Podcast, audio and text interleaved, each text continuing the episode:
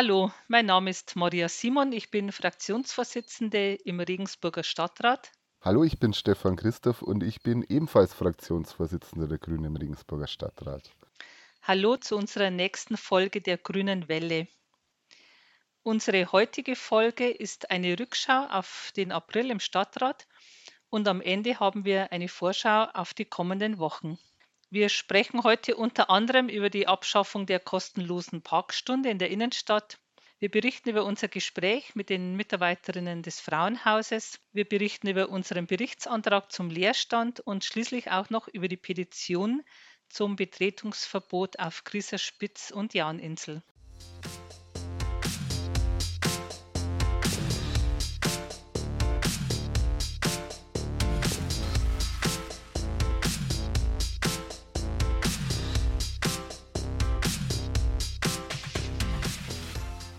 Wir fangen gleich mal mit einem Thema an, das uns schon länger beschäftigt, nämlich mit der kostenlosen Parkstunde in den Parkhäusern in der Innenstadt. Dazu sprechen wir mit Hans Teufel, der für uns im Planungsausschuss sitzt. Hallo Hans. Mit der Abschaffung der kostenlosen Parkstunde hat die Stadtregierung eine unserer langjährigen Forderungen übernommen. Welche Auswirkung hat der Beschluss jetzt für die Regensburger Bürgerinnen? Die kostenlose Parkstunde ist ein altes Thema im Stadtrat.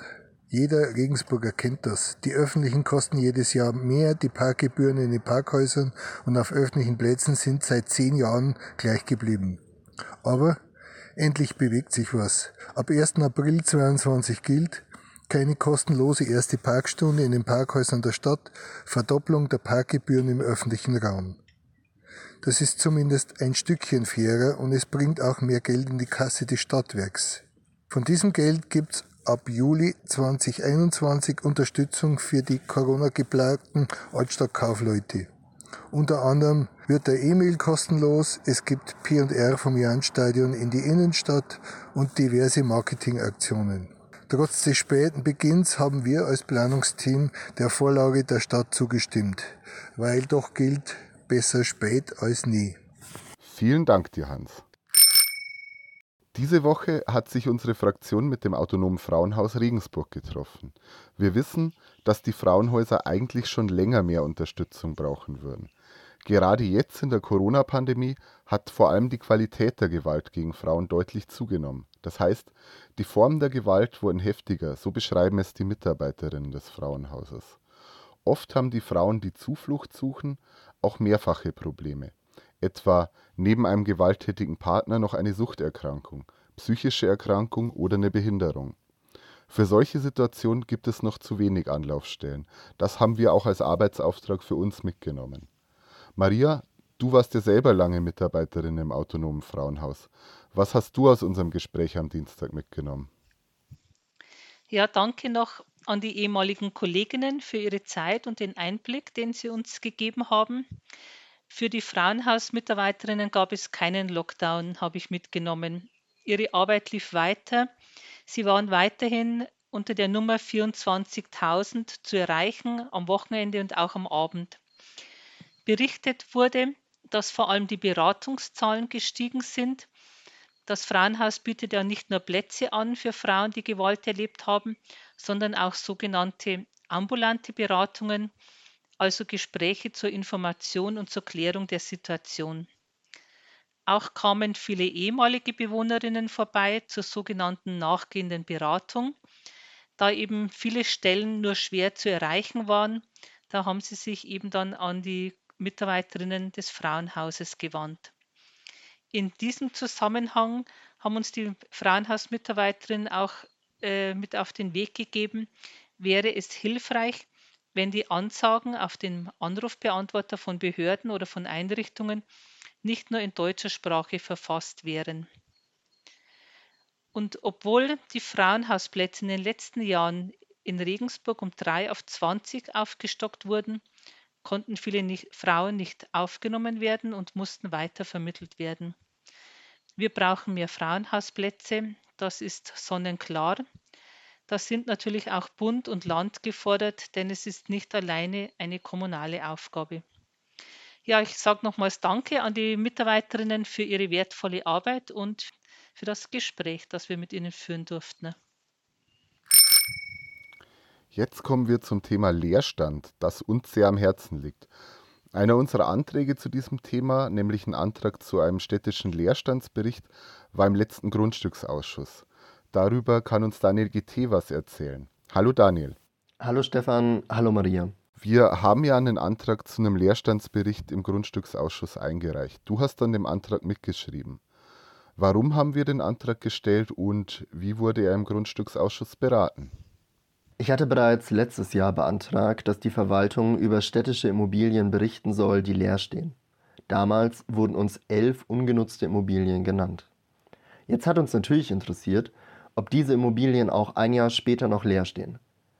Deshalb haben wir beantragt, dass die Verwaltung jährlich über städtischen Leerstand berichten soll, damit Transparenz hergestellt und Entwicklungen sichtbar werden. Leider wurde unser Antrag abgelehnt. Die Oberbürgermeisterin hat im zuständigen Ausschuss zwar darauf hingewiesen, dass wir die Auskunft jederzeit im Ausschuss erfragen können, was sie aber nicht gesagt hat, ist, dass der zuständige Grundstücksausschuss in der Regel nicht öffentlich tagt. Deshalb sagen wir, schade, Transparenz sieht anders aus. Danke dir für den Bericht, Daniel. Wir Grüne setzen uns ja auch besonders für die Gleichberechtigung aller Geschlechter ein. Deswegen freuen wir uns besonders, dass in diesem Jahr wieder der Regensburger Preis für Frauen in Wissenschaft und Kunst ausgerufen wird. Munir Shahedi, unsere Stadtratskollegin, war im Wirtschaftsausschuss und kann uns dazu mehr berichten. Hallo Munir. Hallo liebe Maria, hallo liebe Stefan. Kannst du uns mehr zu dem Preis sagen und wie wird man eine Preisträgerin? Der Regensburger Preis für Frauen in Wissenschaft und Kunst in Höhe von 15.000 Euro wurde erstmals 2014 vergeben. Die Auslobung fand in den Jahren 2014, 2017 und 2019 statt. Bis 2019 wurde der Preis auf maximal zwei Preisträgerinnen aufgeteilt. Die Erfahrung der letzten Auslobungen zeigt, dass die thematische Vielfalt der Bewerbungen umfangreich und auch von sehr hoher Qualität sind. Die Jury schlägt ab 2021 bis zu drei Preise vor. Das Preisgeld wird an eine oder zwei Preisträgerinnen vergeben. Die anderen Auszeichnungen sind undotiert. Das Preisgeld steht den Preisträgerinnen als Projektförderung zur Verfügung. Die Bewerberinnen sollen eine wissenschaftliche sowie künstlerische Karriere anstreben und in der Bewerbung angeben, wie sie das Preisgeld zur Erreichung ihres Zieles einsetzen wollen. Herzlichen Dank, Munir.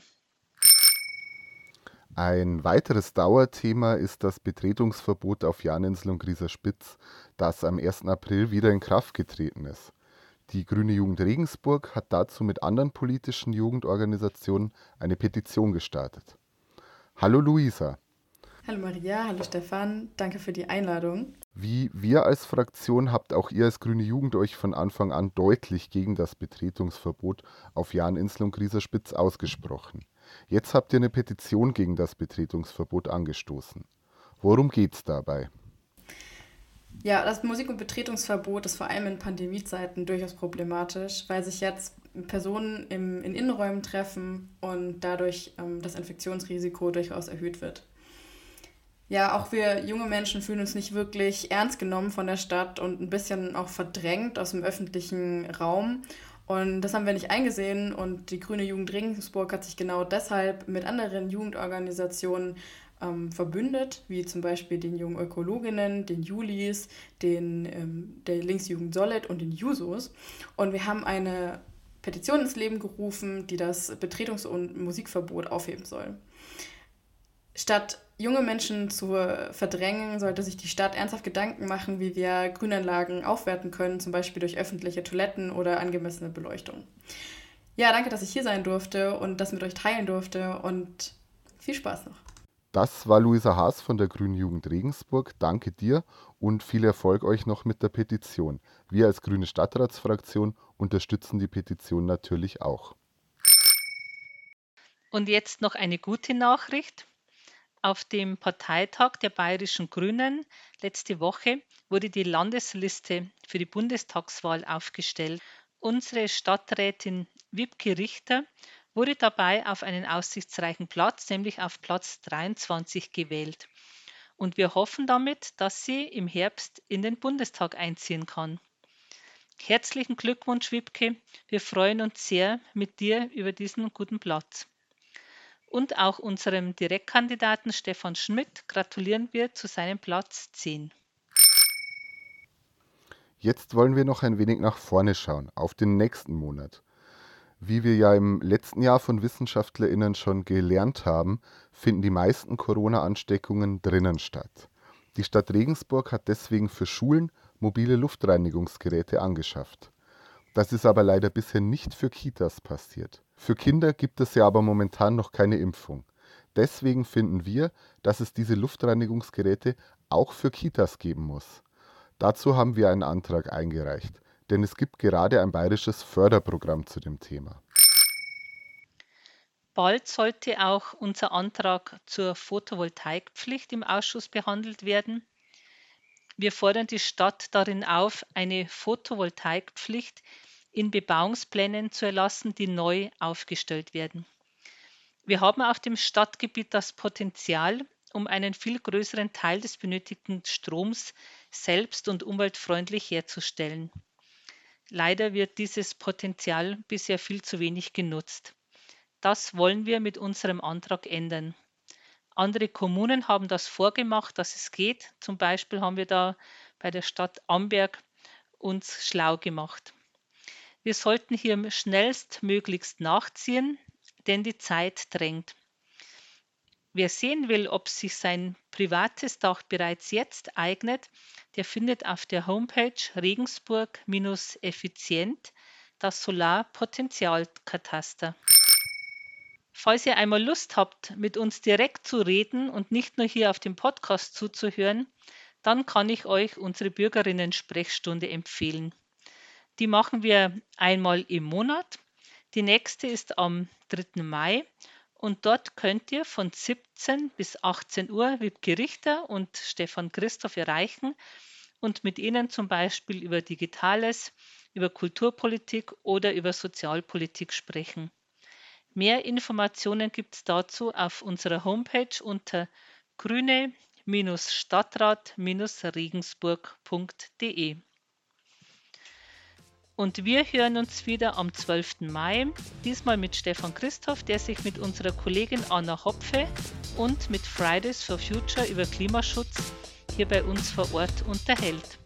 Bis dahin, tschüss und bleibt gesund. Bis dann, ciao und servus.